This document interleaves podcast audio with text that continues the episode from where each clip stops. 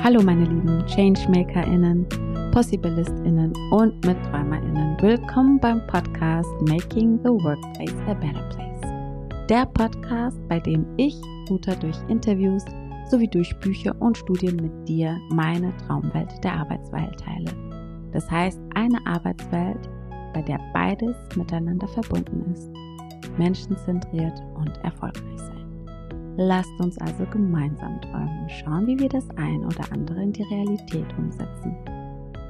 Wenn du an eine Anwaltskanzlei denkst, welche Assoziationen kommen dir?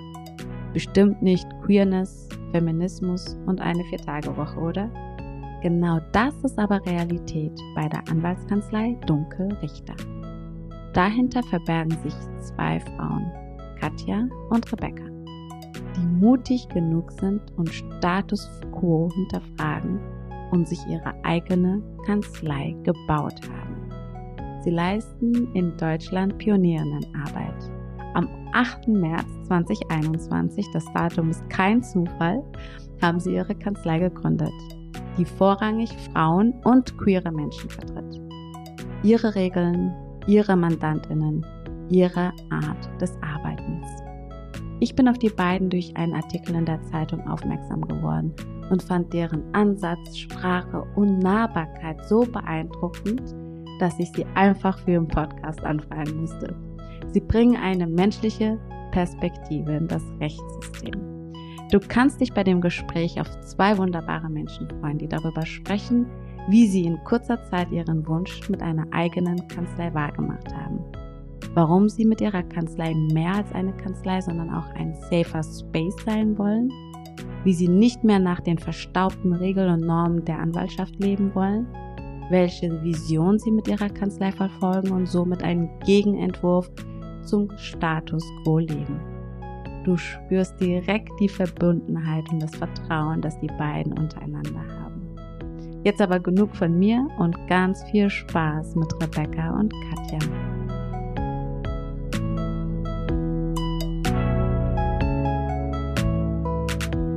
Gut, dann geht's doch direkt los. Herzlich willkommen, äh, liebe Katja und liebe ähm, Rebecca. Ich freue mich total, dass ihr heute da seid bei dem Podcast. Und genau, als ich das erste Mal von euch gelesen hatte, wir hatten es gerade, war das, glaube ich, in der Taz. Und ich dachte mir, wie cool. Ähm, ich will auf jeden Fall mehr von euch erfahren und fände das natürlich total genial, das in dem Podcast zu machen. Und ihr habt zugestimmt und das freut mich natürlich total, dass ihr das auch gemacht habt, weil ähm, vielleicht nur ganz kurz, ihr habt natürlich mit eurer Kanzlei etwas ganz Besonderes erschaffen und ich war total verblüfft davon, dass ihr die ersten in Deutschland seid, die auf diese Idee gekommen sind, ja, Frauen und LGBTQI plus äh, Menschen ganz konkret anzusprechen und somit mit eurer Kanzlei einen Ort zu erschaffen, ähm, wo genau diese Menschen, und das ist ja mehr als 50 Prozent der Gesellschaft, sich gesehen fühlen, gehört fühlen und wissen, sie müssen sich nicht erstmal erklären, sondern können direkt loslegen mit ihrer Problematik. Und daher freue ich mich jetzt auf die Zeit, die wir haben, um da nochmal näher reinzugehen. Aber bevor wir das machen, ähm, habe ich eine Check-in-Frage für euch mitgebracht. Und zwar, welche drei Dinge mögt ihr am Kontakt mit eurer Fokusgruppe? Welche drei Dinge? Ja. Ähm, also ich glaube vor allem der künstlerische Bezug, sehr, sehr viele aus ähm, erstmal unserem Mandantenfokus und auch aus der Fokusgruppe tatsächlich ähm, die, die queeren Menschen, haben, finde ich, einen unfassbar hohen Anteil in der Künstlerbranche. Also gerade so die Filmschaffenden, Musikschaffenden, da finde ich das immer einen sehr inspirierenden Austausch. Der Aspekt ist für mich das erste? Ähm, ja, ähnlich bei mir auch. Also ich liebe das auch, dass einfach andere Lebensrealitäten aufgezeigt ja. werden und man merkt, es muss nicht alles so heteronormativ ablaufen, wie man das so kennt und äh, alles so konservativ, wie das auch in der Juristerei oftmals ist. Und irgendwie, das entspannt mich auch so sehr und ich habe auch das Gefühl, ähm, also man fühlt sich irgendwie wohler teilweise so ein bisschen in dem Kontakt. Man ist so ein bisschen, ähm, und wir sind halt auch im Besonderen auch besonders, ähm, ich sag mal, kumpelhaft. Also wir duzen halt auch gerne unsere MandantInnen und, ähm, und man, man kennt sich halt so ein bisschen, man kennt so die, die, die Lebensrealitäten einfach besser und das ist eigentlich ganz schön. Und auch, dass vielleicht die Fokusgruppe sich sowieso schon in ganz vielen Lebensfragen öfter, öfter hinterfragen musste oder Lebenskonzepte hinterfragen musste und vielleicht in, in dem Aspekt schon äh, sozusagen ein bisschen weiter sind mhm. und man sich mit denen auch unfassbar gut austauschen kann, weil man vieles auch selber schon erlebt hat. Also ich habe immer das Gefühl, dass es nicht nur ein ähm, wir arbeiten für euch, sondern wirklich so ein Miteinander. Und wir haben teilweise ganz, ganz tolle Gespräche, wo wir auch selber unfassbar viel rausnehmen. Also ich glaube, dieses vielleicht dieses Geben und Nehmen, das Künstlerische mhm. und diese unterschiedlichen mhm. ähm, Konzepte. Kann ich so unterschreiben. Jeden ja. haben wir jetzt so zusammengetragen, mal unsere ganzen Vorteile von unserer tollen Fokusgruppe. Sehr schön. Und jetzt wollen wir natürlich mehr über euch erfahren. Erzählt doch gerne mal, wie war denn so euer Weg bis hierhin und was waren so die besonderen Erlebnisse und Erfahrungen, die ihr so gemacht haben, die euch auch geprägt haben? Mm, also bei mir war das so, ich wusste am Anfang gar nicht, dass ich unbedingt äh, Jura machen wollte, jetzt in der Schule, sage ich mal. Ne? Es, haben, es, es gab schon Leute, mit denen habe ich geredet, die sagten, meinten so, ja, das wussten die schon immer, in der 11. Klasse habe ich schon irgendwie recht gewählt. Ich habe irgendwie logisches Denken immer gemocht und habe dann gedacht, okay, ähm, irgendwie brauche ich jetzt irgendwas, was ich studieren will. Ich war halt auch erst 19 tatsächlich und dann habe ich irgendwie gedacht, okay, irgendwie passt Jura bestimmt und habe halt angefangen und tatsächlich ähm, es geben mal, gar nicht immer gerne alle Juristen zu, aber es ist oftmals doch eine, eine Entscheidung gewesen, die war jetzt vielleicht nicht so mega durchdacht. Und ich glaube, mit 19 kann man das auch noch gar nicht so deutlich denken, meiner Meinung nach. Also es ist selten so, dass das halt Leute schon abschätzen können. Und mir hat es einfach sehr gut gelegen und es hat mir sehr, sehr viel Spaß gemacht.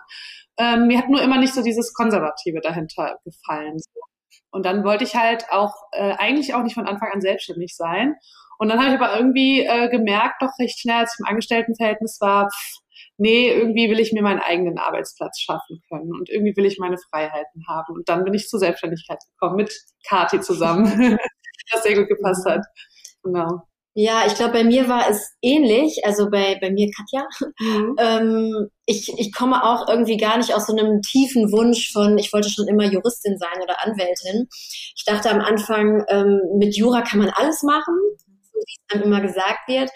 Musste dann aber auch ziemlich schnell feststellen, dass allein in meinem Studiengang sehr, sehr wenig queere Leute waren, wo, wo ich mir schon immer meine Nische gar nicht suchen konnte, weil es irgendwie gar keine gab und dachte dann oder habe in meinem Berufsleben dann immer irgendwie danach gesucht, wie kann ich denn so meinen persönlichen Bereich ähm, irgendwie mit dem beruflichen verbinden und habe also bin bin tatsächlich in meinen meinen vorherigen Jobs immer daran gescheitert. Also irgendwas hat nicht gepasst.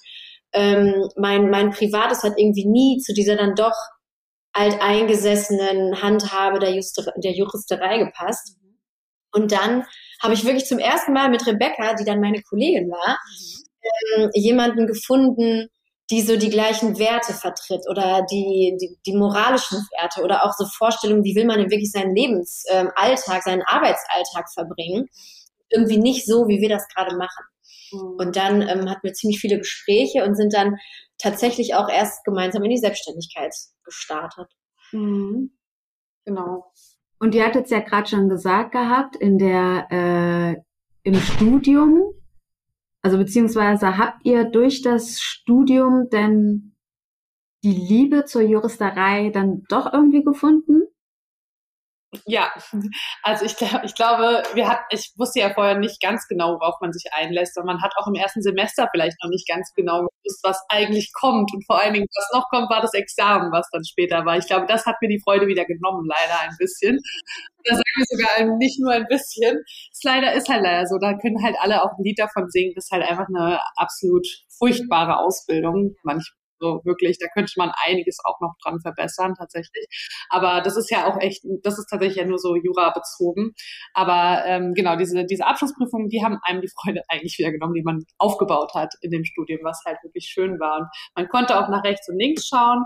Äh, man muss, muss aber sagen, im Studium hab, haben wir, das ist hat mir auch aufgefallen, das, das habe ich jetzt auch nochmal äh, mir überlegt, das ist halt wirklich, man kommt mit diesen Themen, mit denen wir auch in der Kanzlei zu tun haben, zum Beispiel Diskriminierung und äh, allgemeines Gleichbehandlungsgesetz und ne, diese ganzen Themen. Man kommt komplett drum herum, weil es nicht wirklich eine Pflichtsache ist, darüber auch Bescheid zu wissen und sich mit seinen Privilegien auch mal auseinanderzusetzen im Studium.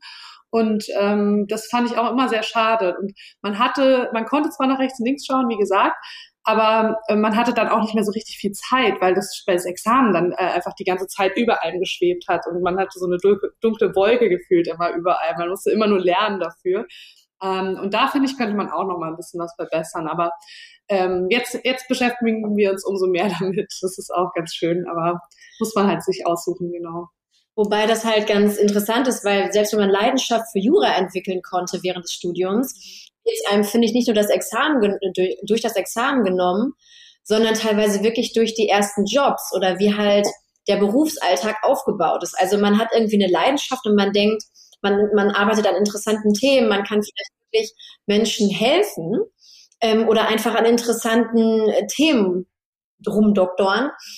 Ähm, aber ich finde, dieser Inhalt wird teilweise überschattet von einfach wirklich schlechten, sehr fragwürdigen Arbeitsbedingungen. Also ähm, dass es uns eigentlich die Lust daran genommen hat. Und das fand ich eigentlich viel, viel schlimmer als, als das Examen an sich. Hm.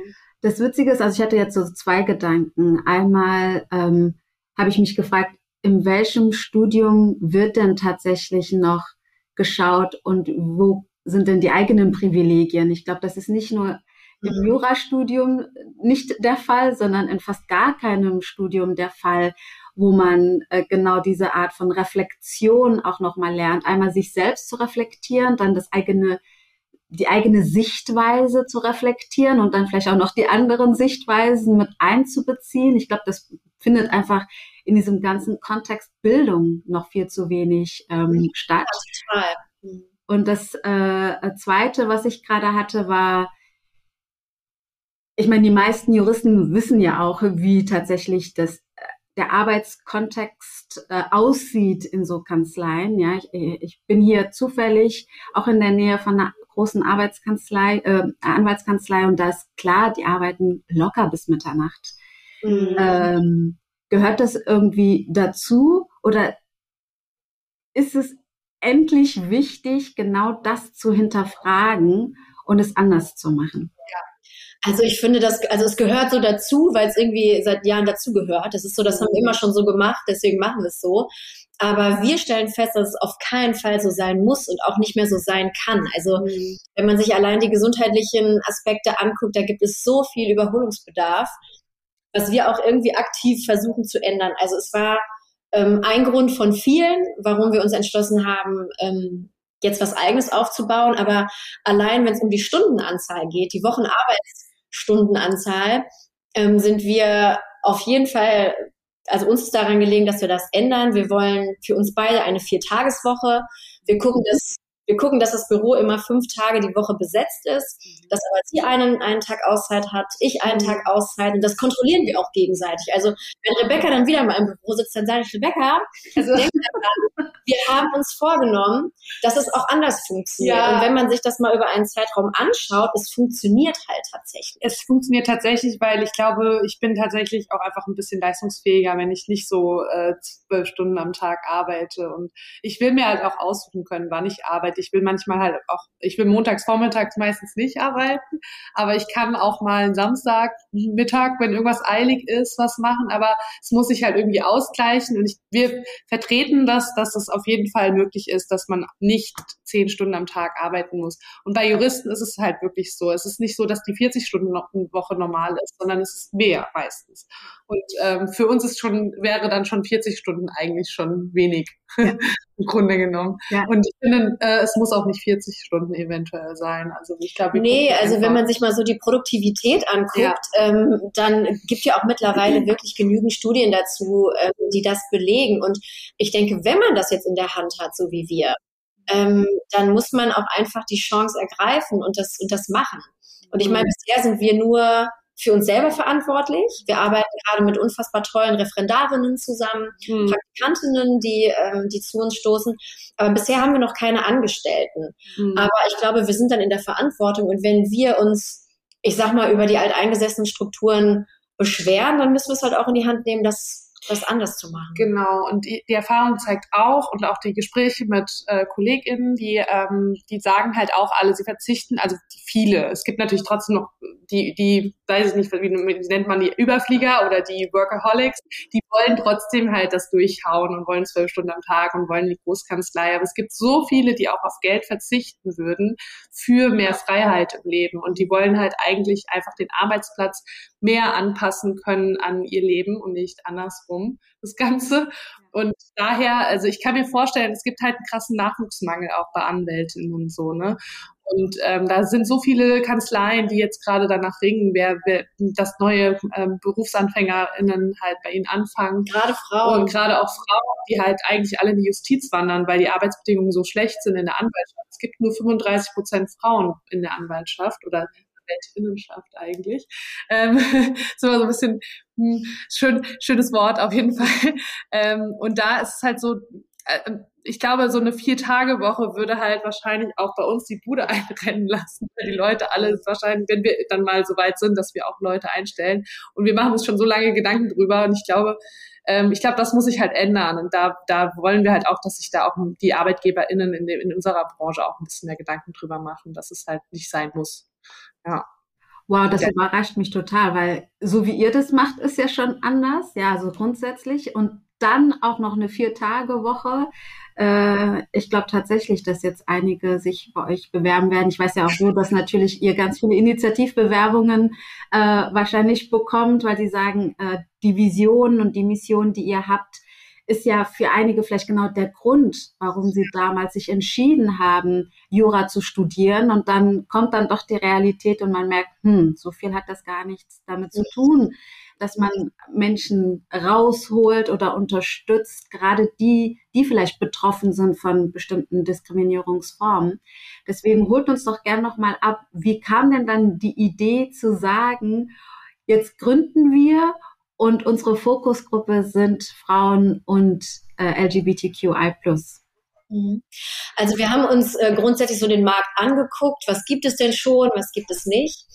Und dann haben wir uns einfach gedacht, ähm, eine, ich sag mal, normale, in Anführungsstrichen, Medienrechtskanzlei braucht man nicht mehr. Mhm welchen Gruppen, mit welchen äh, Personen möchten wir denn auch am liebsten zusammenarbeiten? Wer, wer ist denn vielleicht nicht so gesehen in der Gesellschaft, wie er gesehen werden sollte? So, und wir als Frauen fühlten uns schon unterrepräsentiert. Ich als queere Person habe immer irgendwie nach, nach anderen gesucht und dann dachten wir, Mensch, irgendwie so der ganze Zugang zum Recht ist vielleicht nicht so offen für diese Gruppe. Und vielleicht gibt es andere Probleme, die diese Menschen eher erfahren als andere Menschen aus der, aus der Bevölkerung. Und wir dachten uns, wenn wir doch eine Anwaltskanzlei sein wollen, die offen auf Menschen zugeht, die irgendwie nahbarer sein möchte, ähm, dann müssen wir auch zeigen, wofür, wofür stehen wir, wofür sind wir empathisch, was haben wir selbst vielleicht schon mal erlebt und wen hören wir am liebsten und am meisten und wem hören wir wirklich zu und wem geben wir hier eine Stimme. Und dann haben wir gedacht, ähm, Mensch, irgendwie fehlt uns das, diese Art Safe Space, die man sonst aus, aus vielen anderen Bereichen kennt. Warum gibt's den nicht im Recht? Und dann dachten wir, äh, versuchen wir das doch einfach mal und gucken, wie es angenommen wird. Und vielleicht ist, ist, das, ist, ist der Bedarf da oder die Notwendigkeit. Und dann haben wir ziemlich schnell auch überraschenderweise deutlich gespürt, dass der Bedarf tatsächlich da ist und auch wirklich dankend äh, angenommen wird. Wie habt ihr das erfahren? Also es kam doch recht, also wir haben das nach außen getragen und ähm, waren dann auf, wir haben sofort gewusst, okay, wir müssen, wir wollen das auf Social Media machen. Mhm. Wir kannten uns halt, also ich kenne mich halt besonders eher mit Instagram aus. Mhm. Auch da besonders äh, aktiv. Ja. Und ich denke, es hatte auch eine Freundin über Twitter mal von uns auch noch was gerepostet. Und darüber haben dann recht viele dann von uns noch so erfahren und haben uns dann halt quasi, sind uns dann bei Instagram gefolgt und dann kam, darunter waren dann auch irgendwie JournalistInnen mhm. und die haben uns dann irgendwie angeschrieben, haben gefragt, ob wir mal ein Interview geben wollen zu unserer Thematik. Und ich denke, das hat so das, das, den Stein ins Rollen gebracht und ja. darüber hat man dann die Möglichkeit, ganz viele tolle Sachen nach außen zu tragen, wo wir dachten, okay, ähm, da sind die Leute irgendwie dran interessiert.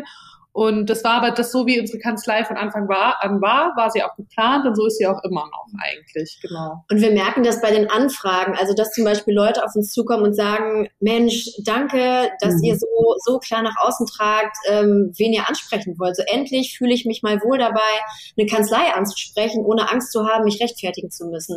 Oder mhm. sogar Angst zu haben, abgelehnt zu werden. Also das hatten wir auch schon, dass dass tatsächlich Transmenschen zu uns gekommen sind, die meinten, die wurden ähm, von anderen Kanzleien einfach nicht beraten. Mhm. Und wenn wir das hören, das ist natürlich furchtbar und mhm. zeigt mhm. uns, dass so etwas wirklich ähm, ja notwendig ist. Mhm. Und allein diese, also es ist auch immer sehr, sehr schön zu lesen. Also nach den nach den Bearbeitungen ähm, kommen dann irgendwie E-Mails von, von unseren MandantInnen, die nochmal schreiben, hey, ich finde es echt klasse, wie eure Vision aussieht und nur deshalb bin ich zu euch gekommen. Ja. Und das ist auch schön, wenn man weiß, ähm, die Menschen, die man vertritt oder unterstützt, dass die halt ähm, ja an das Gleiche glauben. Ja.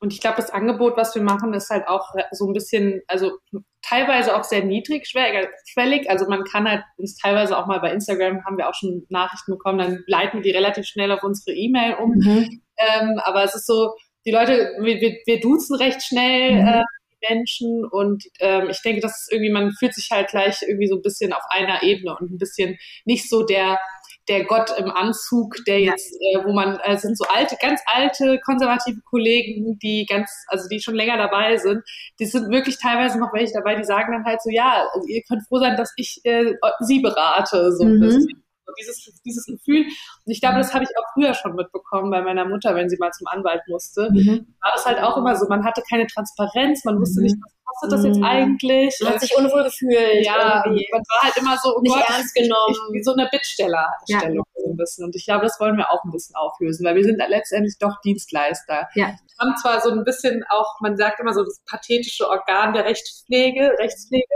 aber ähm, es ist auch gut so, weil man ist als Anwältin ja doch irgendwie noch dazu da, dass man wichtige Positionen schon ausfüllt, so im, im, im Staatsleben so, aber man muss halt trotzdem sagen, wir sind DienstleisterInnen so und äh, das wollen wir auch sein. Genau. Weil ich kann mir gut vorstellen, dass die Themen, mit denen die Leute danach zu euch kommen, ja keine einfachen Themen sind. Ne? Das heißt, es ist wahrscheinlich auch schon unangenehm, darüber sprechen zu müssen. Und dann will man zumindest einen Raum, in dem man sich wohlfühlt und nicht noch das Gefühl haben, man vertraut einem nicht oder ähm, ist denn die Geschichte wahr, die ich mhm. jetzt, als wenn ich jetzt Mandantin wäre, erzählen würde, das jetzt rechtfertigen zu müssen in einer Situation, die an sich ja schon verletzlich ist, äh, finde ich, ist ja auch noch mal ein ganz, ganz anderes Thema. Ähm, und deswegen dachte ich ganz kurz so, Safe Space klingt irgendwie total schön. So sollten eigentlich ja die Räume auch sein, wenn ich zu, äh, zu einer Kanzlei gehe eigentlich. Und nichtsdestotrotz sieht die Realität anders aus. Äh, mich würde ähm, trotzdem interessieren, und wie könnt ihr denn aber trotzdem gewährleisten, weil es ist ja trotzdem aus der Perspektive ähm, der Juristinnen, die, die ihr nun mal seid, nicht immer dieses, ja, ich verstehe dich und mach dir keine Sorgen, wir kriegen das gelöst, sondern man braucht ja trotzdem dann noch irgendwie äh, den Abstand. Also man genau. muss sagen, es sind viele Risiken bei vielen Sachen dabei. Das weiß man ja auch, dass man nicht, dass der, ich kann ja nicht sagen, der Richter wird auf jeden Fall so entscheiden. Ja oder die Richterin. Und ähm, ja, nee, das ist schon, ist schon schwierig. Und ich glaube, damit habe hab ich auch am meisten Probleme oft. Ich halt ähm, wenn dann irgendwas mal nicht ganz so klappt, dass ich dann so krass involviert bin manchmal, aber da mhm. muss ich auch dazu lernen, einfach mich so ein bisschen davon zu trennen von dem das habe ich schon gemerkt. Ich glaube, da ist Katja schon noch ein bisschen besser drin, aber das äh Ach, weiß ich gar nicht. Also ähm, ich glaube, es kommt wirklich von, es kommt immer auf den Fall an. Also ja. mal, mal fühlt man sich irgendwie vielleicht an sich selber erinnert oder fühlt mhm. besonders mit. Und ich glaube auch, wir haben so tolle Mandantinnen, dass wir zu denen auch recht schnell ein, ein sehr gutes Verhältnis aufbauen. Und klar ist man dann involviert. Ähm, das macht es auf der einen Seite schwierig, diesen nötigen Abstand zu bewahren, gerade wenn es dann vielleicht einfach ähm, für ja für unsere Seite schlecht aussieht. Ähm, auf der anderen Seite finde ich macht das Arbeiten dadurch auch unfassbar viel Spaß, weil man sich einfach auch reinhängt und mhm. mit den Leuten mitfühlt und man muss ja auch sagen, wir haben natürlich sehr viele Fälle oder Themen, die einem sehr, sehr nahe gehen, gerade wenn es um Hasskommentare oder sexualisierte Gewalt geht. Das ist dann wirklich gar nicht schön. Äh, wir haben aber auch viele Dinge, wo man einfach wirklich mitfiebern kann und junge Gründerinnen begleiten kann oder irgendwie Verträge aufsetzt für junge Filmemacherinnen. Und das ist dann ja auch gar nicht irgendwie, ich sag mal, mit was Traurigem belastet. Also wir haben da noch eine ganz gute Balance. Wir haben so eine Arbeitsteilung. Wir machen viel, also ich mache mehr so Prozessführung und da sind die Risiken halt vielleicht bei mir ein bisschen mhm. mehr manchmal. Du machst gerne auch Verträge und da finde ich das Risiko immer für mich so äh, krass, wenn durch Verträge, weil die sind ja dann da. Ja. Ähm, das macht, glaube ich, Katja, Katja mehr. Und ähm, wenn es dann so um so Äußerungsrecht und Presserecht geht, da ist ja auch vieles, was nicht ganz ähm, wo man halt auch nicht sagen kann am Ende, was wird da irgendwie rauskommen. Mhm. Das ist halt immer eine Abwägung mit Grundrechten, da geht's so ans Eingemachte. Und ähm, da ist halt, da ist halt dann schon schwierig manchmal. Da muss man eine Aussage zu echt, treffen. Genau, ja. eine Aussage zu treffen und dann halt auch, man muss halt immer sagen, es sind, da sind krasse Risiken da. Und ähm, aber das Abwehren davon ist halt eigentlich auch am besten weil ähm, dann kommt eine Abmahnung rein, was man irgendwas gesagt hat oder dass irgendwas im Internet ist oder so und das dann abzuwehren, weil man halt dafür ist, dass es Meinungsäußerungsfreiheit gibt, also dass es die gibt, dass man dafür dann auch kämpft, ja. Wenn ihr mal Revue passieren lässt, ich meine, euch gibt es seit dem 8. März 2021. Genau. Einmal würde mich natürlich interessieren, war das so ganz bewusst auch ein Datum gewählt? Klar. Ja. Halt um, die Zeit herum waren wir äh, fertig mit allen Vorbereitungen ja. und dann haben wir gesagt, okay, nee, dann machen wir jetzt wirklich den Termin. Das ja. wäre doch ein schönes Datum. Ja, das stimmt. Und was waren so die einprägsamsten äh, Fälle, die ihr bis jetzt äh, hattet, wo ihr vielleicht sagt, daraus habt ihr am meisten gelernt oder wir sind so unglaublich froh, dass es so ausgegangen ist? Ja. Mhm. Also es ist halt immer ein Problem. Also man muss ja wissen, so Anwältinnen, wir müssen gucken, wir dürfen ja nicht irgendwas sagen. Es ja. muss ja alles anonymisiert sein. Und ja. wenn man viel erzählt, da muss man eigentlich, sollte man auch immer so ein bisschen vorher auch fragen, wie man dann. Ne? Nicht, dass die sich dann wiedererkennen und andere das auch tun und dann ist es wenn man nicht gefragt hat vorher. Deswegen weiß ich jetzt gar nicht, wie ich das äh, erzählen soll, weil was gibt's denn noch? Also ich glaube, die Fälle, die mir am, am nächsten gehen, wo ich wirklich ja. denke, es tut mir gut zu wissen, dass wir daran arbeiten können und dass ja. die Leute zu uns kommen und uns das Vertrauen auch schenken. Das sind wirklich viele Fälle, wo, ähm, wo Diskriminierung gegen Transmenschen am Arbeitsplatz geschieht. Also mhm. da hatten wir, wir, und es gibt uns ja wirklich erst seit dem 8. März, aber wir hatten da irgendwie erstaunlich viele Fälle, mhm. wo ich wirklich denke, es kann nicht sein, dass jeden Tag wirklich so viel Diskriminierung mhm. ähm, diesen Menschen entgegengebracht wird. Und wenn man da auch nur irgendwie helfen kann, dann ja. finde ich, also das tut immer besonders gut, weil man auch gerade merkt, wie man diesen Menschen hilft.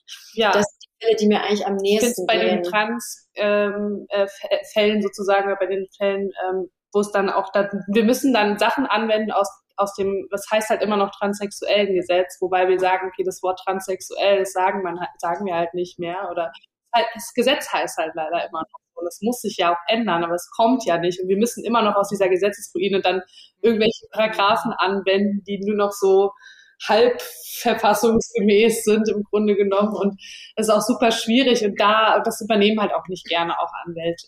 Das ist halt immer so, weil es halt so ein, man muss man kämpfen, das sind langwierige Sachen. Ähm, es halt, bringt meistens auch nicht so viel Geld, das ist halt auch mal so die Sache, aber es ist halt etwas, weswegen wir halt auch ähm, arbeiten wollen, also mhm. weswegen wir das halt auch so gewählt haben. Und das, das geht einem nahe schon und ähm, und ich glaube, ja. was richtig schön ist, gerade wenn man so an unsere Geschichte denkt mit so Gründerinnen, wenn man ähm, junge Leute in dem Gründungsprozess begleitet. Mhm. Das finde ich auch immer sehr, sehr schön, weil dann ist man wirklich von Tag eins dabei und ähm, kann auch irgendwie selber noch vielleicht so Dinge mitnehmen und ähm, unfassbar mhm. interessante Projekte, die man mitbekommt und ja einfach an, an den Verträgen mitarbeitet und die Leute so dabei begleitet, wie sie selbstständig werden. Und das macht uns auch immer sehr viel Spaß, ne? wenn man genau. dann das fertige Unternehmen, sag ich mal, am Ende sieht. Ich glaube, so ein, ein, drittes Standbein, was gerade, was halt viel ist, wo wir viel dran arbeiten, ist halt das äh, Presseäußerungsrecht, wo es dann in diese MeToo-Sachen geht ähm, genau, da kann ich aber auch dann, genau, das ist halt so unser großes Überthema, was halt noch dazugehört, wo, genau, wo wir halt auch kämpfen. Ne? Ja. Da sind mir gerade mehrere Fragen gekommen zu dem, was ihr gerade gesagt habt. Einmal das Gendern in der Juristerei. Das ist wahrscheinlich ein ganz großes Thema. Ja, ja, ja. Dann das zweite Thema ist, ähm, wie müsste sich denn die Arbeitswelt verändern, damit Transleute sich sicher fühlen und weniger diskriminiert werden? Ist es einmal aus der Perspektive der Unternehmenskultur oder sind es tatsächlich auch Gesetze, die sich verändern müssten? Also ich glaube, dass das Gröbste, was wir mitbekommen aus unseren Fällen, das ist tatsächlich einfach Unternehmenskultur und Menschlichkeit. Einzelne, also, einzelne Chefs, die einfach genau, kein Verständnis haben. Genau, oder, oder, oder Kolleginnen, ja. die ähm, wirklich ähm, einfach ja bis zur Grenze der Menschlichkeit irgendwie einfach Dinge äh, sagen. Und da kann man, glaube ich, jetzt mhm. ähm, gar nicht an Gesetzen rütteln. Ja. Das müsste sich einfach ändern. Aber viel Unternehmenskultur und auch viel, und dann nehme ich auch immer so die Arbeitgeberinnen in Verantwortung. Also man kann da einfach auch viele Workshops geben und wie verhält man sich? Und das machen wir ja auch. Also jeder, jeder macht Fehler, mhm. aber man kann da total an sich arbeiten und irgendwie auch seine Mitarbeiterinnen schulen in solchen Dingen. Also da gibt es ganz viele Angebote, ganz mhm. viele Workshops. Also wir machen jetzt keine Workshops, wir nehmen an den teil. Wir, wir sind immer noch, wir sind auch im, im Lernprozess. Wir auch gemerkt, es gibt immer noch Dinge, wo wir selber uns nicht bewusst waren drüber vorher und das aber jetzt dazugelernt haben auch. Da ist natürlich auch völlig in Ordnung, auch mal einen Fehler zu machen und sich zu entschuldigen. Ähm, aber es muss halt mehr Bewusstsein da sein dafür. Und es gibt echt viele Angebote. Und man kann auch als Arbeitgeber sich da jemanden holen, der auch, ähm, der sein Geld damit, oder die dein Geld damit verdient. Mhm. Ähm, um äh, ja, auch also da nochmal zu mhm. unterstützen. Ne? Also wie viele Fälle wir teilweise von Mobbing am Arbeitsplatz bekommen, ähm, da denke ich mir, tut etwas an eurer Unternehmenskultur und, und ähm, weiß nicht, schult eure Mitarbeiter, aber so ist es wirklich teilweise. Genau. Und das Selbstbestimmungsgesetz für äh, Transmenschen, das muss auch noch kommen, aber das haben wir, das kann man nicht oft genug sagen. Ja, das, das ist einfach ein Thema, dieses, ja. Und Gendern, genau, hatten wir, glaube ich, auch noch den Punkt am Anfang. Gendern im Recht, das ist auch interessant. Da habe ich nämlich auch, also das Problem entsteht ja erst eigentlich, weil wir die, die Schriftsätze natürlich, da ist es meistens so, man weiß ja dann, ähm, ähm, was, also wenn ich jetzt Kläger schreibe, ne, dann weiß ich ja, dass mein Mandant ist ein Kläger und so weiter. Wenn es eine non-binäre Person ist, mhm. dann kommt das Problem tatsächlich. Das hatten wir erst einmal, dass es so war und dann habe ich halt tatsächlich auch nachgefragt, weil ich dann halt nicht wusste, ich habe halt gesagt, ganz ehrlich, wenn ich das jetzt an den Richter schicke, der ähm, an, ne, zum Beispiel irgendeinen Antrag ne, an den Richter, ähm, dann, wenn ich da jetzt ein Sternchen hinmache und Klägerin schreibe, ist das vielleicht schlecht für deinen Antrag letztendlich. Ne? Und willst du, wollen wir das eingehen? Also ich will, ich würde das machen, wenn du, dir das sehr, sehr wichtig ist. Aber ansonsten, dann war die Person auch sofort so, nein, komm, wir machen das jetzt einfach in der weiblichen Form, weil ich will auch, dass mein Fall irgendwie besser dadurch dasteht. Was dann wieder ab genau, wo wir dann entschieden haben gemeinsam, was halt blöd ist, aber letztendlich will ich ja trotzdem das Beste für meine Mandantin oder eben, ne? mhm. ne? Und das Thema kommt dann auf, aber ansonsten hat man eigentlich immer schon, dann weiß man ja, welches, welches Geschlecht oder welches doch nicht Geschlecht, also wie das dann ist quasi. Und ähm, deswegen kommt es öfter mal auf, das Thema, aber es ist noch nicht so, also es ist nicht krass, man denkt nicht, man hat nicht jeden Tag damit zu tun, dass man sich überlegen muss, wie mache ich das jetzt mit dem Gendern? Weil wir gendern einfach alle Verträge natürlich durch, aber. Ja, aber das machen, das macht man aber auch erst neu. Also wir haben ganz viel auch mit alten Verträgen zu tun. Und da ist ganz klar die männliche Form. Ja. Und wenn mhm. sich der Vertragsgestalter, die Vertragsgestalterin Gedanken gemacht hat, dann steht vielleicht ganz vorne am Vertrag so, die männliche Form soll hier gar nicht ausschließend sein, es sind alle mit umfasst. Da denke ich mir, mach dir doch bitte die Mühe und verwende ähm, das Gendersternchen oder was auch immer, zeigt irgendwie, dass es dir nicht egal ist. Und ähm, also so faul kann keiner sein denke ich mir, dass man wenigstens einen Vertrag ordentlich durchgendern kann. Oder wenn man schon weiß, wer ist denn Vertragspartner, Vertragspartnerin, dann wähle ich halt die weibliche Form, wenn ich eine Vertragspartnerin habe. Und ähm, da denke ja. ich, muss man auch einfach mehr, ähm, ja, mehr, mehr, mehr Feingefühl haben und das einfach mal machen. Weil Sprache verändert ja schon ähm, die Sicht auf alles. Es ist im Deutschen halt einfach so unterschiedlich. Es teilweise, es gibt, also in, in der EU gibt es sogar Länder, wo es dann in der Behördensprache sogar verboten wurde oder wo es generell verboten wird und oder an Schulen zum Beispiel auch. Und dann gibt es in Deutschland halt auch teilweise so Richtlinien und Vorstöße und auch klein, äh, kleinere Gesetze, wo dann äh, das Gendern äh, aber angemahnt wird sozusagen, dass man es macht, auch in der Behördensprache. Und dann gibt es wieder Bundesländer, wo es halt nicht so ist. Also es ist wirklich auch Flickenteppich, Teppich, was das angeht. Ähm, man ist da noch nicht ganz im Klaren drüber, glaube ich. Und es gibt, glaube ich, auch einzelne Gesetzesentwürfe, die sogar alle durchgegendert sind. Und es, es stört so viele Leute daran, wenn gegendert wird, immer noch. Und ja. Das ist auch nochmal ein Thema für sich, ehrlich gesagt. Ähm, weil das Gendern im Recht ist ja das eine, aber es würde, es stört ja einige schon, wenn es in der Zeitung gemacht wird. Ja. wo ich denke, okay, aber was, also du, du musst es ja nicht so lesen. Ja. Ja, ja, und dann genau. sagen ja, die, die, deutsche Sprache wird komplett dadurch äh, vernichtet und äh, verliert an Wert und was auch immer da alles an Gründe genannt werden. Ähm, aber dass man damit Leute direkt einfach mal ausschließt, Darüber ja. wird irgendwie gar nicht geredet, wenn es darum geht, äh, lieber kein Gender-Sternchen oder Doppelpunkt oder was auch genau, immer. Ja, genau. In Deutschland auch dieser Deutsch, der, äh, der Rat der Do Recht, deutschen Rechtschreibung mhm. oder so, wie, wie das heißt, ist dieser Verein oder diese Institution, ich bin mir gerade gar nicht sicher, aber die ja immer alle so, die sind immer ganz vorne dabei, wenn es darum geht mhm. und sagen immer alle, nein, nein, das ist die Ver Ver Verhunzlung unserer deutschen Sprache oder so. Ich weiß nicht. ja. Völlig bescheuertes Argument auch einfach, ja.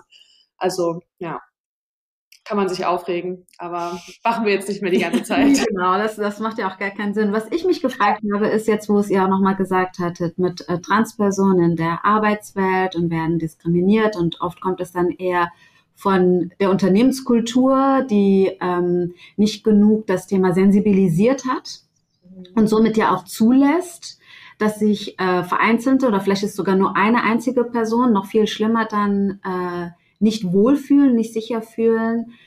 Ähm, und dann kommen sie ja zu euch, Safe Space. Aber in dem Moment, wo sie ja zu euch kommen, müssen sie ja auch in die Sichtbarkeit gehen. Mhm. Weil ansonsten kann man ja nichts mit, der, mit äh, der Klage machen. Ja, ja, es ist ein großes ist Problem. Ein Problem. Ja. Oder? Ah ja, finde ich nämlich auch. Ich habe mich kurz versucht, so da hinein zu versetzen. Ich meine, das kann ich als Frau ja auch nochmal ganz gut, wenn es zum Beispiel um ähm, die Sexualität geht oder Sexismus geht, wo man denkt, oh mein Gott, da wurde man jetzt irgendwie blöd angemacht, aber thematisiert man das? Und wenn man das thematisiert, wie wird mit einem äh, umgegangen? Ja. Wupsi, wups ist man bei, ich sag lieber nichts. Ja, mhm. ich behalte das lieber für mich und dann ändert sich aber natürlich auch gar nichts. Mhm. Wie ist so eure Erfahrung? Also ich glaube, wir kriegen halt nichts von denen mit, die nichts sagen. Ne? Das ist halt immer die Sache. Ähm, von daher weiß ich gar nicht, wie hoch dann die Zahl ist. Die Menschen, die zu uns kommen, ähm, die sprechen natürlich auch ganz offen mit uns über genau dieses Problem. Und dann weisen die natürlich auch immer darauf hin, so wenn wir jetzt diesen Brief schreiben oder noch an die Behörde oder an die, hier, an die Datenschutzbehörde, genau. so dann ist halt die mhm. Offenbarung da und es werden halt mehr Leute involviert, die ihr wahrscheinlich gar nicht wisst, die involviert werden und die dann halt alle davon direkt wissen. davon wissen. Und dann ist das eigentlich, würde ich sagen, eine, eine persönliche Abwägungssache. Ähm, und da gibt's halt solche genau. und solche Entscheidungen. Ja. Aber ja, das ist, das ist ein Problem. Und genau wie du angesprochen hast, ne, das ist das ewige Thema auch mit der mit sexualisierter Gewalt. Also wie, wie weit will ich gehen? Wie weit will ich drüber sprechen? Was will ich öffentlich machen? Und ich glaube, das ist äh, ja enorm schwer. Es nennt sich bei, äh, bei, bei Transmenschen das äh, Offenbarungsverbot zum Beispiel. Ne? Das das, wo, wo es da oft drum geht, dass man halt Deadnaming betreibt und äh, Menschen, die halt durch die ganze, durch die, durch die ganzen Beschlüsse gegangen sind, also die, die ähm, Personenstandsänderungen schon durchgeführt haben, dass die dann quasi immer noch äh, falsch, äh, also misgendert werden oder gedeadnamed werden werden. Und dann, ähm, genau, und da geht es dann darum, dass das eigentlich, dass, genau, dass die Leute nicht dürfen und da äh, eine, eine Persönlichkeitsrechtsverletzung halt. Ähm, und da kann man auch ganz gut juristisch gegen genau. vorgehen. Genau. aber das Gleiche halt auch bei allen anderen Themen. Also ich glaube, Menschen haben generell viel Angst, ähm, auch sehr Privates vielleicht von sich so preiszugeben. Und genau da sind wir halt eben, genau haben wir gemerkt, da ist ein Bedarf da, dass man ja. einfach mal mehr Verständnis, mehr Safe Space bietet Mhm. Ähm, wobei aber auch zu sagen ist natürlich, es gibt so viele Kanzleien, wo das natürlich auch schon total toll läuft. Also Absolut. Wir, sind, wir müssen sagen, wir sind jetzt nicht die allertollsten und so, ne? Wir wissen das auch. Aber ich glaube, wir haben einfach noch mal so ein bisschen mehr nach außen das Ganze getragen. Einfach noch mal ein mhm. bisschen aufrütteln da so. Genau, also ich glaube, dass es ja. in ganz, ganz vielen ähm, Kanzleien natürlich so gehandhabt wird. Mhm. Also auf jeden Fall. Ich glaube nur teilweise fehlt so dieser den Menschen das einfacher zu machen. So, hey, wir sind da, so ihr könnt kommen, ihr braucht keine Angst haben und ihr braucht kein Glück haben, ja. dass wir vielleicht eine offene ähm, Kanzlei sind, die euch nimmt, sondern dass man einfach sofort weiß, wie es ist. Das ist vielleicht dann der Unterschied. Oh, Gesundheit. Gesundheit. Welche Gesetze sind es denn gerade, die für eure Fokusgruppe äh, undienlich sind und angepasst werden müssten. Gibt es so ein paar, die ihr direkt nennen könntet? Naja, also ich denke auch immer das Abstammungsgesetz, das ist ganz, äh, ganz furchtbar und da hoffe ich sehr auf eine äh, irgendwie eine Reform. Da kriegen wir auch sehr viele Anfragen von lesbischen Paaren, die teilweise Horror-Adoptionsprozesse durchlaufen. Und dann ist es für uns auch immer schwer, da irgendwie, ähm, ich sag mal, gut zu beraten oder irgendwas zu machen, weil man kann halt jetzt an den Gesetzen nichts ändern oder ähm, ja, direkt die ganze Lage irgendwie verändern. Oder zum Beispiel auch bei, ähm, bei künstlicher Befruchtung ist genauso ein Thema. Das wird für lesbische Paare einfach nicht so übernommen wie bei heterosexuellen Paaren. Zumindest kommt es da irgendwie auf das Bundesland an. Und da sind uns dann auch irgendwie die Hände gebunden. Und dann nehmen wir das zum Beispiel immer als Anlass, ähm, wenn es solche Fälle gibt dass man zumindest darüber aufmerksam macht oder dass man irgendwie Infoposts schreibt, dass das an die Öffentlichkeit gerät, dass mehr Leute darüber reden, dass man einfach merkt, hey, hier ist Anpassungsbedarf und ein sehr großer Teil dieser Bevölkerung will das. Ja. Wisst ihr zufällig, wie das so funktioniert? Genau oder ab wann würde sich denn so ein Gesetz verändern? Wie viel Druck von außen oder Information oder was auch immer äh, ist dann notwendig, äh, damit genau solche äh, Gesetze nochmal revidiert werden, reviewed werden? Ich glaube, ein gutes Beispiel ist halt gerade tatsächlich immer noch das Selbstbestimmungsgesetz. Es mhm. war ja tatsächlich schon in, in Diskussion und es wurde abgestimmt darüber. Und dann wurde halt am Ende, ähm, wer hat dagegen gestimmt? Ich glaube CDU und SPD zusammen. Und das hat dann am Ende dazu geführt, dass es halt doch nicht kam. Und es waren wirklich große Hoffnungen dahinter. Und es ist halt einfach das Politische dahinter. Da muss halt geschaut werden. Viele lehnen das halt ab, zum Beispiel, weil denen das zu unsicher ist. Es ist zu weit gegriffen, dass Leute einfach entscheiden können selbst, dass sie jetzt oder eine Frau oder, ne, oder sein wollen. Und das, ähm, das wird nicht zugestanden, also es wird den Menschen nicht, ähm, nicht zugestanden, das selber irgendwie zu wissen. Und dann müssen sie durch ganz viel Geld gehen und ähm, müssen es äh, zwei psychologische Gutachten, sich ganz viele Fragen gefallen lassen. Und das finden, finden, finden viele konservative Politiker zum Beispiel zu progressiv, progressiv, glaube ich.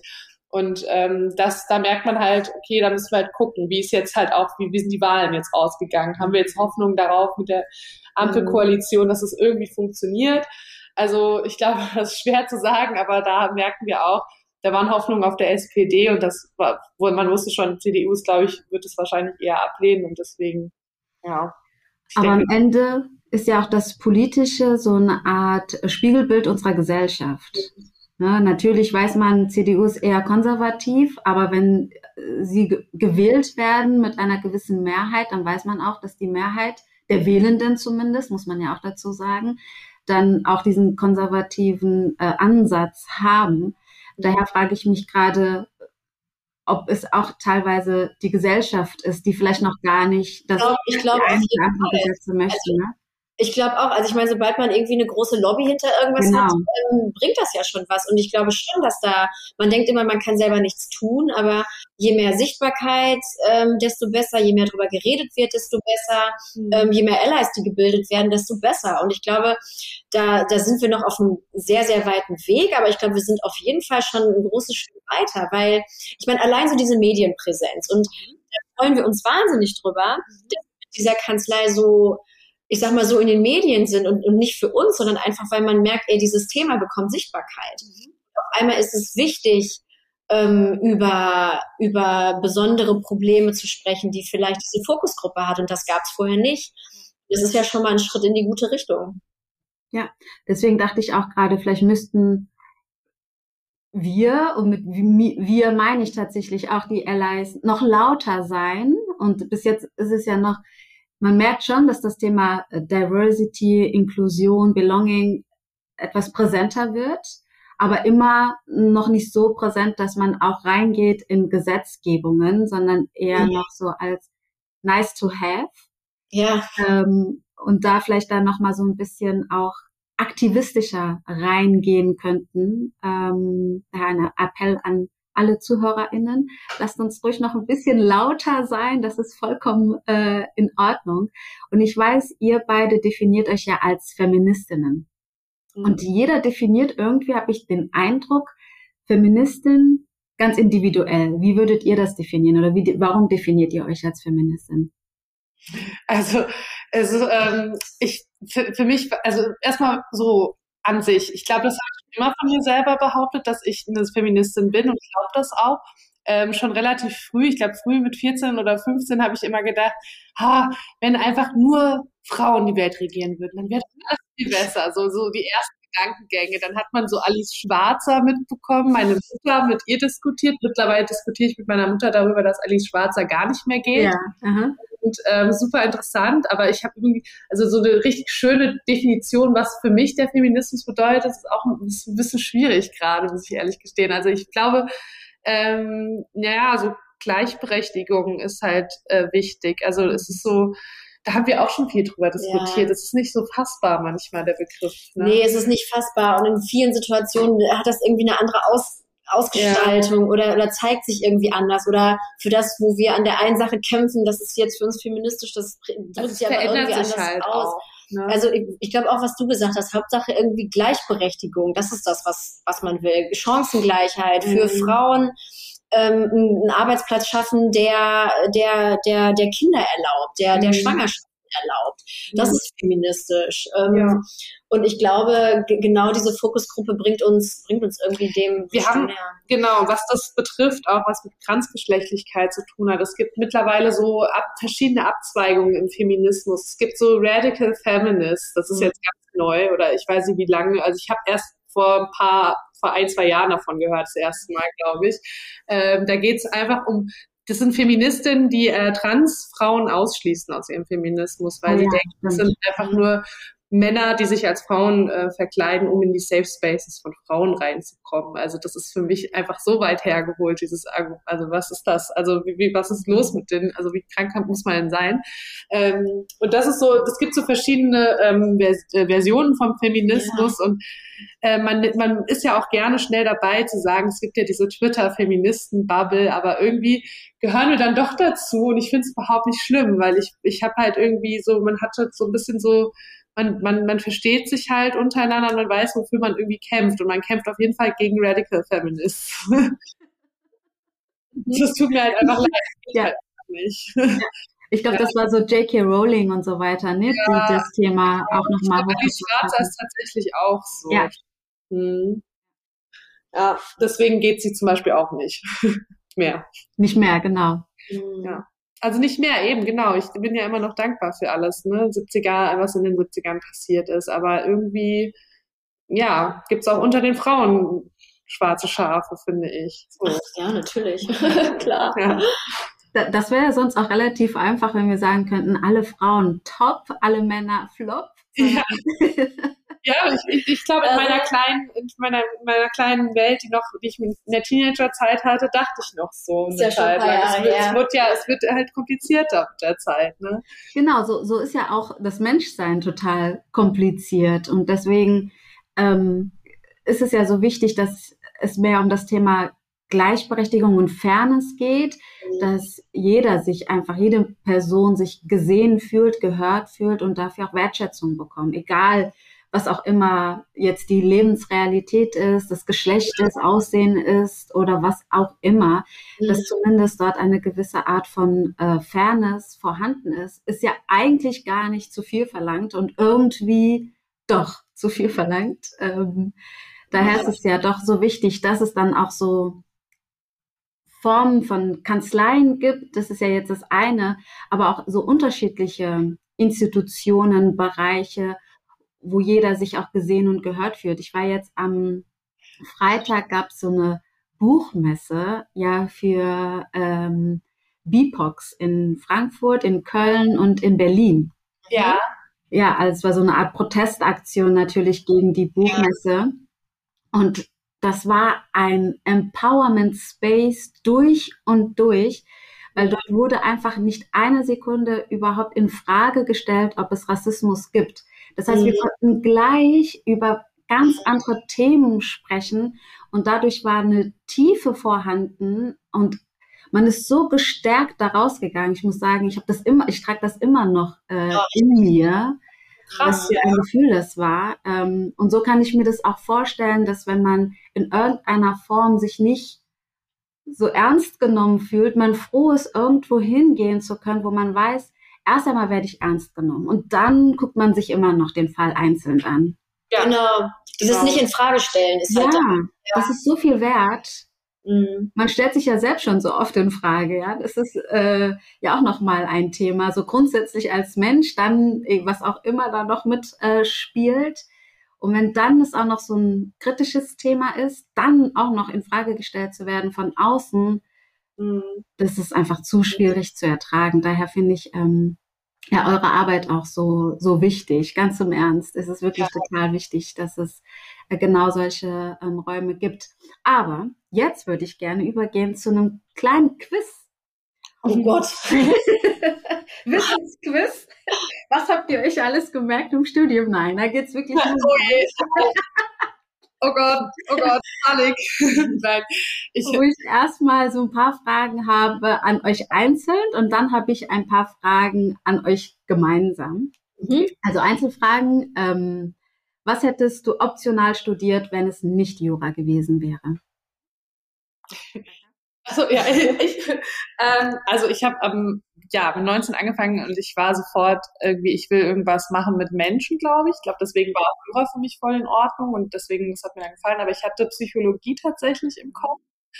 Und dann war ich auch kurz mal, also irgendwie, ich hatte auch so Mediensachen. Ich meine, es ist halt immer, immer mittlerweile so verschrien, so irgendwas mit Medien. Also ich Ja. glaube, so Medienkommunikation und äh, später habe ich dann auch gemerkt, ich, ich bin so organisatorisch, habe ich halt so Management, Managementmäßig hatte ich Bock. Und dann hatte ich auch kurz überlegt, so Projektmanagement, sowas in der Art, dass man irgendwie etwas in die Hand nimmt und was tut, so ähm, und andere sozusagen anderen sagt, was sie tun sollen. Nein, das ist nicht unbedingt, aber so ein bisschen so den Überblick haben und die Kontrolle auch ein bisschen. Klingt negativ, aber ist eigentlich nicht so. Ähm, oh, ich glaube, also ich habe mich auch mal mit dem Thema Psychologie rumgeschlagen, wegen Psychotherapie. Ich finde das unfassbar interessant und ähm, finde auch die Menschen dahinter immer so spannend. Ähm, ganz alternativ was ganz anderes. Ich glaube, ich wäre unfassbar gern Tischlerin geworden. Ich baue gerne, ja doch, also ich baue irgendwie gerne und mache was gern mit den, irgendwie mit den Händen und finde so diesen Schaffensprozess irgendwie super interessant, total inspirierend und mal was ganz anderes als immer nur im Kopf zu sein und ähm, ich sag mal Sachen Sachen zu schreiben. Also ich mag dieses handwerkliche, glaube ich, ganz gerne. Aber Aber du Das- schreibst auch gerne. Ich Aber ich glaube, schreibe auch du, du gerne. wärst auch gerne Autorin. vielleicht wäre ich auch gerne ich, oder? Autorin. Das Gute ist, man kann ja auch Autorin werden, ohne dass man Das stimmt. studi- das studiert hat. Was auch immer das das Studium ist hier. was noch schreiben, noch Besuch. Ja, richtig. Na, mal sehen. Ja. Und die zweite Frage. Katja, machen wir direkt bei dir weiter. Trägst du lieber Turnschuhe oder Pumps? Oh, Turnschuh. Definitiv Turnschuh. Und du, Rebecca? gesehen. Ich trage auch am liebsten Turnschuhe oder Plateauabsätze. Okay. Und bist du lieber ein Morgenmensch oder ein Abendmensch? Abend. Definitiv Abendmensch. Ich hasse Ja. früh aufstehen. Wir sind teilweise auch echt spät im Büro immer am Also, Tag, beide. Ich, ja, ich glaube, vor, vor 10 Uhr sind wir nicht im Büro. Dafür kann es aber teilweise auch echt spät werden. Und Okay. äh, ich glaube auch so, was die Freizeit Ich angeht, schlaf gerne lang. eher, eher beide Abendmenschen. Ja. Was ich, weil dann, äh, ja, sieht man sich halt auch abends. Ja. Wie tankst du auf, wenn die Akkus leer sind? Katja? Ähm, oh, ich glaube, ich fahre sehr gern in die Natur. Also ich liebe das Berliner Umland und ich glaube mal so ein Wochenende im Grünen tut mir echt unfassbar gut. Also Akku auftanken mit, weiß ich nicht, äh, meiner Partnerin, den besten Freunden und dann einfach eine große Runde spazieren gehen. Äh, es klingt ganz einfach, aber tut gut. ja, ich, ich merke, ich habe in letzter Zeit gemerkt, ich bin eigentlich doch recht introvertiert. Mhm. ich kann aber super extrovertiert sein, aber ich muss aufladen ganz lange und muss dann alleine sein. Ich bin dann immer gerne so ein paar Abende auch einfach mal bei mir selber und liebt es halt auch, aber äh, braucht dann auch ganz heftig wieder Leute um mich rum danach. So, das ist so eine Abwechslung, deswegen. Ja. Ja. ja. Also spannend. Worauf freust du dich noch in dieser Woche? Hast du irgendein Highlight, das dich diese Woche erwartet? Ja, Katja hat Geburtstag. Ja, morgen, ne? Eben. Da freuen wir uns drauf. Freuen wir uns genau. beide drauf. Ja, Wie feiert ihr? Genau. Hm? Wie feiert ihr den Tag? Ach, also ähm, erstmal ganz normal hier in der Kanzlei. Wir sind beide hier. Mhm. Und dann ähm, abends mit, so, so, so wie es die, die derzeitige Lage zulässt, mhm. ähm, einfach in einer Bar. Ja. da geht man dann doch sehr, sehr gerne in eine Bar ja. und, äh, und trinkt was. Wenn du ein Vorbild hast, wer ist dein Vorbild? Oh Gott, das wurde ich schon mal letztens gefragt vor kurzem und ich glaube, glaube ich, meine Mutter gesagt. Weil ich mein, Vorbild. Ja, weil, also das habe ich äh, ganz früher gesagt, dann hatte ich so eine Phase, wo das nicht so war und dann habe ich jetzt wieder eine Phase, es wieder wachsen zu werden. Ne? Und jetzt mittlerweile denke ich, die Selbstständigkeit, da hat mir meine Mama auch Mut gemacht, weil die hat selber einen Laden und hat die ganze Familie durchgefüttert damit. Mhm ähm, da habe ich dann irgendwie gemerkt, also irgendwie so, das ist gar nicht für mich so ein, war gar nicht so viel Mut, was ich da brauchte, weil ich irgendwie wusste, wird schon irgendwie klappen und wenn nicht, dann hat man auch nicht viel verloren, so am Ende, ne? Außer wenn du natürlich viele Anschaffungskosten hast, natürlich nicht in jeder Branche. Aber so ein bisschen daher habe ich, glaube ich, so ein bisschen das als Vorbild äh, genommen, ja. So, dass, dass man halt einfach Sachen machen kann, so eine Selbstständigkeit mhm. geht, geht klar. ich. nee, ach, äh, okay, man könnte jetzt sagen, so was das Juristische angeht oder so die, die, ähm, die Unterstützung von Frauen, würde ich immer sagen, Ruth Bader Ginsburg. Mhm. Ähm, unfassbar inspirierend und toll. Wenn man jetzt ins Kleinere geht, dann würde ich tatsächlich sagen, meine Ex-Freundin, äh, weil die auch immer sehr sehr so ihr eigenes Ding gemacht hat, ähm, sehr an sich geglaubt hat, einfach mal Dinge gemacht hat und so mir, glaube ich, auch mit auf den Weg gegeben hat, ey, mach einfach und zieh das mal durch. Wenn du scheiterst, dann ist es auch nicht schlimm. Und ich glaube, so Vorbilder, man hat immer so grobe, große Vorbilder und dann im kleineren Umfeld. Und ich glaube, dann würde ich die, die ja. nehmen. Ja, finde ich gerade voll schön, dass ihr Personen genau dir wirklich nahestehen und euch auch wirklich beeinflusst haben. Nicht, dass es die großen Vorbilder äh, aller ähm, Ruth oder Michelle oder wie auch immer äh, ja. auch könnten, ja, aber es ist natürlich trotzdem nochmal eine ganz andere Nummer. Ähm, die letzte Einzelfrage ist, was ist deine Superpower, Katja? Oh, Superpower. Superpower. Ich glaube, ich bin tatsächlich äh, sehr gut gelaunt und energetisch. Ja, genau also, auch gesagt. Ich glaube, wenn, mhm. ähm, ich glaube, ich kann immer andere Leute ganz gut mit meiner Laune anstecken. Und Rebecca war, glaube ich, noch nicht einen ganzen Tag lang schlecht gelaunt. Weil wenn es schlecht gelaunt kommt, dann ist sie spätestens ja, nach zehn also Minuten wieder genau, auf meiner Seite. Ich kann so die Skepsis manchmal auch wegmachen bei neuen Sachen vielleicht manchmal ein bisschen skeptischer bin und ein bisschen vorsichtiger vielleicht auch. Das kannst du gut, genau. Ich weiß nicht, was meine Superpower ist. Wahrscheinlich das. Ich, ich mache das organisatorische. Also ich kann mich relativ schnell in irgendwas reinfuchsen, wo manchmal äh, nicht jeder so einen Kopf für hat und ich kann dann halt Sachen machen. Ich richte dann halt die ganzen E-Mail-Programme ein oder so beschäftige mich damit und mache das halt voll gern, habe dann Erfolgserlebnisse damit. Also ich würde sagen, genau. Rebecca's Superpower ist Verlässlichkeit. Das ist, glaube ich, das, was ich am meisten an ihr schätze. Oh. Dass man sowohl im beruflichen, also als wirklich Kollegin und Geschäftspartnerin, als auch als Freundin, wirklich sagen, ich finde das eine unfassbar wichtige Eigenschaft. Mhm. Die hat sie einfach. Und das ist deine Superpower. Okay. Gut, danke. und was ist eure gemeinsame Superpower? Oh vielleicht die Schwächen und Stärken des anderen ich zu sehen. Schon, dass wir da schon ganz schön gut äh, uns ergänzt haben. Und irgendwie hat das halt gut gepasst. Ich erzähle das auch immer gern, weil dann immer so, ja, wie kam es denn eigentlich? Ich habe Kathi einfach zufällig kennengelernt. Das ist so ein mhm. bisschen, hat halt gepasst von vornherein. Ja. Es ist halt einfach irgendwie miteinander. Und genau. vielleicht, dass wir so die Ideen oder Visionen des anderen hören der anderen hören und dann ähm, das ernst nehmen und daraus was machen. Und also ich glaube, genau, ich glaube, nichts mhm. versiebt bei uns irgendwie im Sande, so ja. irgendwie versuchen wir das dann immer auch alles umzusetzen. Ich habe halt, genau, früher in den Jobs gemerkt, ich habe immer so einen Druck auf mir gehabt und jetzt arbeiten wir halt ohne Druck irgendwie gerade. Also es, ist, es ist nur mal so, dass eine Frist morgen ist und wir irgendwas fertigstellen müssen, klar, aber es ist immer noch easy und wir kriegen es hin und wir planen gut. Ähm, und das kann ganz andere, ganz andere Art und Weise zu arbeiten. Ich glaube, so dieses Druck äh, macht, macht man ja öfter untereinander, auch in Freundschaften manchmal auch und sowas. Das ist halt ganz gut, das kriegen wir hin. Ja. Jetzt wäre noch eine Frage, äh, wer von euch bringt Struktur rein? Aber das ist, glaube ich, leicht beantwortet. Das kann sogar ich machen. Rebecca. Das macht sie. Ja, manchmal zu viel und dann kommt sie wieder rein und sagt, nee, komm, mach mal hier locker. mach mal locker. Und wer ist für den Humor bei euch verantwortlich? Ach, Humor wir beide. Ja, wir haben unterschiedlich, vielleicht ein ganz kleines bisschen. Ich bin, glaube ich, ein bisschen trockener und ja, und äh, ich glaube, du bist einfach immer gut gelaunt so. Ja, ich glaube doch. Also Spaß haben wir auf jeden Fall. Ja. Spaß haben wir im Büro. Definitiv. Und wie belohnt ihr euch bei Erfolg? Hm. wie belohnen wir uns bei Erfolg? Ich glaube, das brauchen wir im Endeffekt. Also ich glaube, gerade sind wir noch so, wir sind jetzt frisch in unser neues Büro gezogen glaub, und wir freuen uns einfach jeder Tag. Also genau, es klingt total bescheuert und so romantisiert, aber bei uns hat irgendwie jeder Tag eine Belohnung. Ah, Habe ich auch das Gefühl. Also das ist wir, so schlimm. Nee, aber ich glaube wirklich, wir freuen uns, wenn Sachen gut laufen oder wie ein Fall gewinnen oder irgendwie der Vertrag toll aussieht.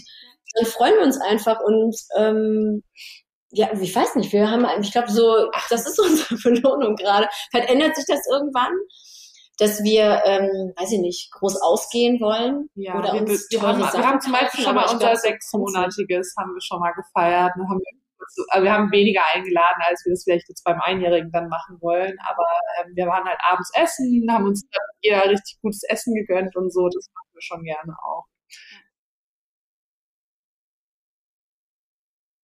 Jetzt die letzte Frage. Rebecca, was schätzt du an Katja? Das hatten wir jetzt zwar schon mal, aber jetzt darfst du es nochmal sagen, Katja, was schätzt du an Rebecca?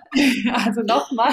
nochmal pure Wertschätzung gegeneinander. Ja, also füreinander. Das ist doch schön. Ich habe ähm, genau, ich schätze besonders, dass ich ähm, manchmal aus meinem aus meiner Skepsis rausgerissen werde und die gute Laune immer so überschwappt und das äh, Kathi gut kann und ähm, meine Zweifel auch manchmal loslassen kann und oft da, dadurch loslassen kann. Und das schätze ich sehr und ähm, auch die Verlässlichkeit tatsächlich. Das, weil das war von Anfang an wirklich so ein Vertrauensverhältnis tatsächlich. Mhm. Genau. Ja, und ich, ich schätze an Rebecca, glaube ich, am allermeisten die Verlässlichkeit, auf die ich gerade schon eingegangen bin, und das, dass ich wirklich mit jeder verrückten Idee ähm, oder hier noch eine Sache, die man machen könnte mit der Kanzlei und hier noch eine Änderung, dass die immer, wenn auch am Anfang vielleicht so, nein, das ist verrückt, das machen wir nicht, dass ich weiß, die wird immer gehört ja. und ähm, man setzt sich dann zusammen und man findet immer eine Lösung. Ja. Und ähm, da wird nichts irgendwie abgetan oder mhm. ähm, nicht ernst genommen. Also das ich glaube, das. Ja. Ich glaube, unsere Streitereien, die wir vielleicht, wir hatten noch keine richtigen. Doch, die genieße ich auch. Also die, die waren halt auch trotzdem ja. geil, weil wir haben ja. dann halt einfach, ähm, wir haben dann diskutiert und diskutiert und diskutiert, aber man war trotzdem irgendwie nicht böse aufeinander. Man hat das halt voll akzeptiert. Ja, und die sind auch immer dann so, ähm, dann dann erkennen wir auch ja. immer so viel daraus. Also ich glaube, dass wir können auch uns ganz gut streiten und ich glaube, das ja. ist auch wichtig in jeder Beziehung, nicht nur in einer Geschäftsbeziehung, ähm, dass man sich da gut produktiv, sag ich mal, streiten kann. Ja. Wie viele Jahre kanntet ihr euch denn vorher? Ja, gar nicht. Wir kennen uns seit April 2020. Ja. Wow, okay, weil es klingt echt so, als hättet ihr so eine Vertrauensbasis, die schon so ganz lange da ist und deswegen ihr einfach. Ich glaube, das liegt ehrlich gesagt an so fundamentalen Werten, wir einfach haben und Ideen. Also ich glaube, da, da kann man sich, das ist mehr wert als vielleicht jahrelanges irgendwie Zusammensein, jahrelanges sich kennen. Wenn man, glaube ich, einmal mit so den Core-Werten übereinstimmt, dann ist, glaube ich, direkt so eine Verbundenheit da. Mhm. Ja. Dankeschön. Ich würde direkt ähm, weitermachen mit den Abschlussfragen, die drei, die ich noch habe. Mhm. Die erste Frage, ähm, wie stellt ihr euch die Arbeitswelt in zehn Jahren vor und wie würdet ihr sie euch wünschen? Ja, ich habe mir da auch schon mal Gedanken drüber gemacht. Ähm, also generell für die für die Anwaltschaft auch, aber auch generell das Arbeitsleben, weil es ist gesamtgesellschaftlich gesehen. Es geht bei mir eigentlich größtenteils um darum, dass Frauen im Angestelltenverhältnis oftmals Angst haben, das als also Kinder zu bekommen. Oft wird es als Schwäche ausgelegt. Äh, Männer sind nicht solidarisch genug, was das betrifft mit der Care-Arbeit. Also es ist also einfach ein Problem, dass wir was wir haben, was natürlich nicht einfach so gelöst werden kann, nur von einer Seite. Das ist immer noch gesamtgesellschaftlich. Und ich sehe das halt so, dass wir, dass wir von diesen Arbeitsbedingungen weggehen müssen, dass man möglichst lange arbeitet. Dass halt Arbeitsleistungen nicht durch Arbeitszeit äh, wird, sondern einfach darüber, dass was geleistet wird, halt, was Arbeitsleistung ist letztendlich. Dass man sich davon so ein bisschen trennen muss und von dieser Kontrolle, die immer ArbeitgeberInnen über jemanden haben möchte. Ich finde, man sollte da auch schon zugestehen, vor allen Dingen in solchen Berufen wie AnwältInnen, dann sagen, ähm, ja, Eigenverantwortlichkeit und äh, Leute sind vernünftig genug. Also da auch einfach, und man sieht ja, dass Arbeit gemacht wurde. Und ich finde, da, da habe ich so meine Utopie in der Arbeitswelt, dass eigentlich alle sich aussuchen können, wo sie arbeiten, wann sie arbeiten.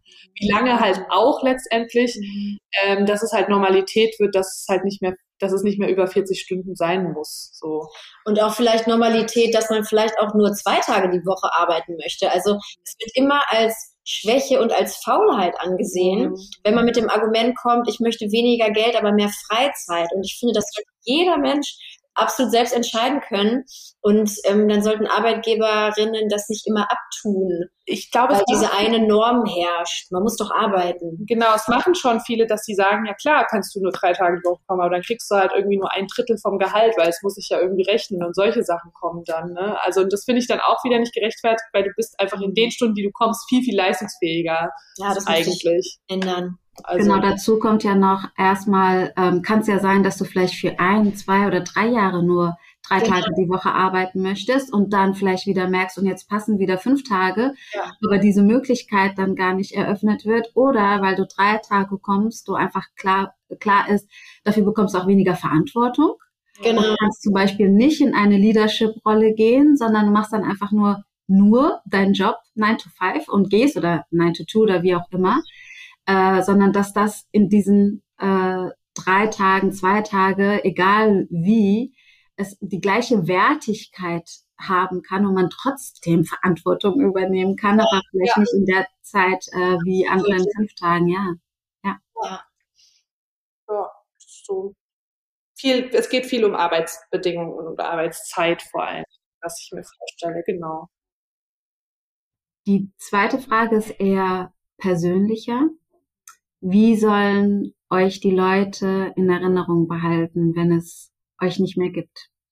Oh Gott. ich, hoffe, ich hoffe einfach als ähm, zwei Anwältinnen, die mit so einer Sache gestartet haben, die vielleicht andere Menschen dazu inspiriert haben, selber was zu gründen, vielleicht selber ein bisschen ähm, sensibler zu sein, ähm, mitfühlender zu sein, mhm. vielleicht als eine Kanzlei, die ähm, die, ich sag mal so, Kompetenz und aber Lockerheit nicht, ähm, nicht, nicht, nicht ausschließt. Weil es wahrscheinlich genau. falsch, falsch gesagt, aber also die Brücke wisst, von die, genau zur Seriosität muss immer noch geschlagen werden, mhm. haben wir in meiner Vorbereitungsphase oft gesagt. Wir hatten immer Angst, dass wir zu ähm, dass wir dieses, dieses, dass die Leute dann nicht mehr denken, wir sind seriöse Anwältinnen, wenn wir da zu doll in irgendeine Richtung gehen, wenn man sagt, duzen schon die Mandantinnen teils und oft und ne, dass man dann so, dass Leute trotzdem ja noch wollen, so dieses, ich habe eine blaue Website, ich bin verlässlich und so weiter. Ne? Genau. Ja, und ich glaube sonst in, in persönlich, also sobald man mit uns zusammengearbeitet hat, hoffentlich als sehr umgängliche, sympathische äh, kompetente also, Anwältinnen. Also, genau. Also, ich glaube, bei mir ist es so, was ich auch machen will oder was wir machen wollten, ist so aufrütteln von der Anwaltschaft und Anwältinnenschaft, dass wir sagen, okay, wir wollten einfach mal ein anderes Bild darstellen, als das sonst so bekannt ist und versuchen da auch irgendwie so ein bisschen Vorbild zu sein und merken auch, das ist halt auch viele aus die aus unserer Generation oder noch ein bisschen jünger sogar sind, dass die halt darauf auch sehr ansprechen. Und ich mhm. glaube, dadurch verändert sich vielleicht dann auch was. Mhm. Genau. Ja, Dankeschön. Die letzte Frage ist, ähm, welches Buch, Unternehmen und Person würdet ihr gerne in meinem Podcast hören wollen und warum? Also ich glaube, gerade wenn es so um ähm, alternative oder neue Arbeitsweisen geht, ähm, da ist uns das Unternehmen ETC-Buch eingefallen. Also die sind gerade erst in Gründung. Das heißt, ähm, also es, es, man findet sie schon, aber ja. so sind sie noch nicht fertig gegründet. Aber ich habe einfach in dem Gründungsprozess ganz tolle Sachen gesehen, die, wie die arbeiten wollen. Also sehr viel Wert gelegt auf keine Hierarchien, auf möglichst neue Konzepte, wie kann man Entscheidungen treffen. Und ich fand das alles so innovativ mhm. und interessant, dass ich irgendwie denke, dem könnte man mal gut zuhören, mhm. wenn es um einfach neue Arbeitsweisen geht. Die fand ich cool. She Said Books hatten wir auch, hatte ich auch noch im Kopf. Kennst du das? Das ist eine nee. Handlung, die ähm, aus, also die sind tatsächlich auch so ein bisschen unsere Fokusgruppe, weil nur weil äh, sie nur Frauen und ähm, queere Menschen äh, als AutorInnen ähm, hat in dem in dem Buchladen. Der läuft auch ziemlich gut und das hatten wir auch von Anfang an gesehen und dachten uns, das gibt's ja auch irgendwie schon oft für bestimmte Branchen, dass sowas dann halt eingeführt wird, einfach ähm, weil es ähm, viele Menschen brauchen mal sowas. Ne? Mhm. Finde ich ganz gut, weil gerade auch ähm, äh, ja viele Bücher, viele Werke aus der Vergangenheit von von Männern geschrieben wurden und da einfach mal ein Augenmerk drauf zu legen, ja, das äh, das fanden wir auch ganz toll, genau. Mhm. Ja, super, danke schön. Also sind auf jeden Fall zwei neue Unternehmen, die ich vorher äh, noch nicht kannte. Und äh, danke euch für eure pionierenden Arbeit. Äh, danke euch für das total schöne Gespräch, das wirklich entspannt war, muss ich zugeben. Ich dachte erstmal, okay, Anwältinnen, aber klar wusste ich schon, dass ihr jetzt nicht die typischen äh, seid. Ähm, ich kann mir gut vorstellen, also wenn ich Jura studiert hätte, würde ich auf jeden Fall bei euch arbeiten ja. äh, wollen, aber habe ich nicht. Ja. ich habe Psychologie, also Wirtschaftspsychologie studiert. Ja. Sehr cool. Ja. Und äh, finde es ganz toll, was ihr macht weiter. So, ich bin gespannt, was so in den nächsten Monaten und Jahren bei euch noch alles passieren wird. Ich folge euch natürlich auf Instagram, das heißt, ich kriege das alles ganz fleißig äh, mit und äh, wünsche äh, dir, Katja, jetzt erstmal, man darf ja noch nicht vorwünschen, aber trotzdem eine schöne Zeit morgen und morgen schreibe ich dir dann nochmal zum Geburtstag. Ja, vielen, vielen Dank. Ja, uns geht's ebenso. Wir haben das Gespräch total genossen. Vielen Dank dir. Sehr, sehr gerne. schönen Abend euch noch. Welcome back. Ich hoffe, dass ich keine Rechtsberatung brauche, aber wenn es mal dazu kommen sollte, dann ist schon klar, durch welche Kanzlei ich mich vertreten lassen möchte. Allein der Gedanke, mal in eine unangenehme Situation zu kommen und sich verletzlich zu fühlen, finde ich unerträglich. Dann aber auch noch an Personen zu kommen, die mich nicht sehen mit meinen Emotionen, meiner Angst, meiner Unsicherheit und mich nicht ernst nehmen. Da schnürt es mir den Hals zu. Eben habe ich ein Insta-Video einer Frau gesehen, einer schwarzen Frau, die direkt aus dem Krankenhausbett filmt, weil sie es kaum ertragen konnte, wie sie von einem rassistischen Arzt angegangen wurde. Das bricht mir das Herz und ist Teil unserer Realität. Warum ich diese Geschichte gerade jetzt und hier mit dir teile?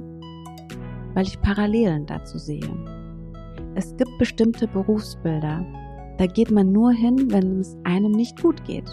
Wenn man krank ist, wenn man misshandelt wurde, wenn einem Unrecht getan wurde, wenn man alleine nicht mehr kann und auf Hilfe angewiesen ist. Ich spreche vom Pflegepersonal, Ärztinnen, Therapeutinnen, Polizistinnen und natürlich auch Anwältinnen. Zu wissen, ich werde gesehen, gehört und ernst genommen, ist gerade in solchen Situationen sehr viel wert. Genau das haben Rebecca und Katja mit ihrer Kanzlei erschaffen. Für sich und für andere.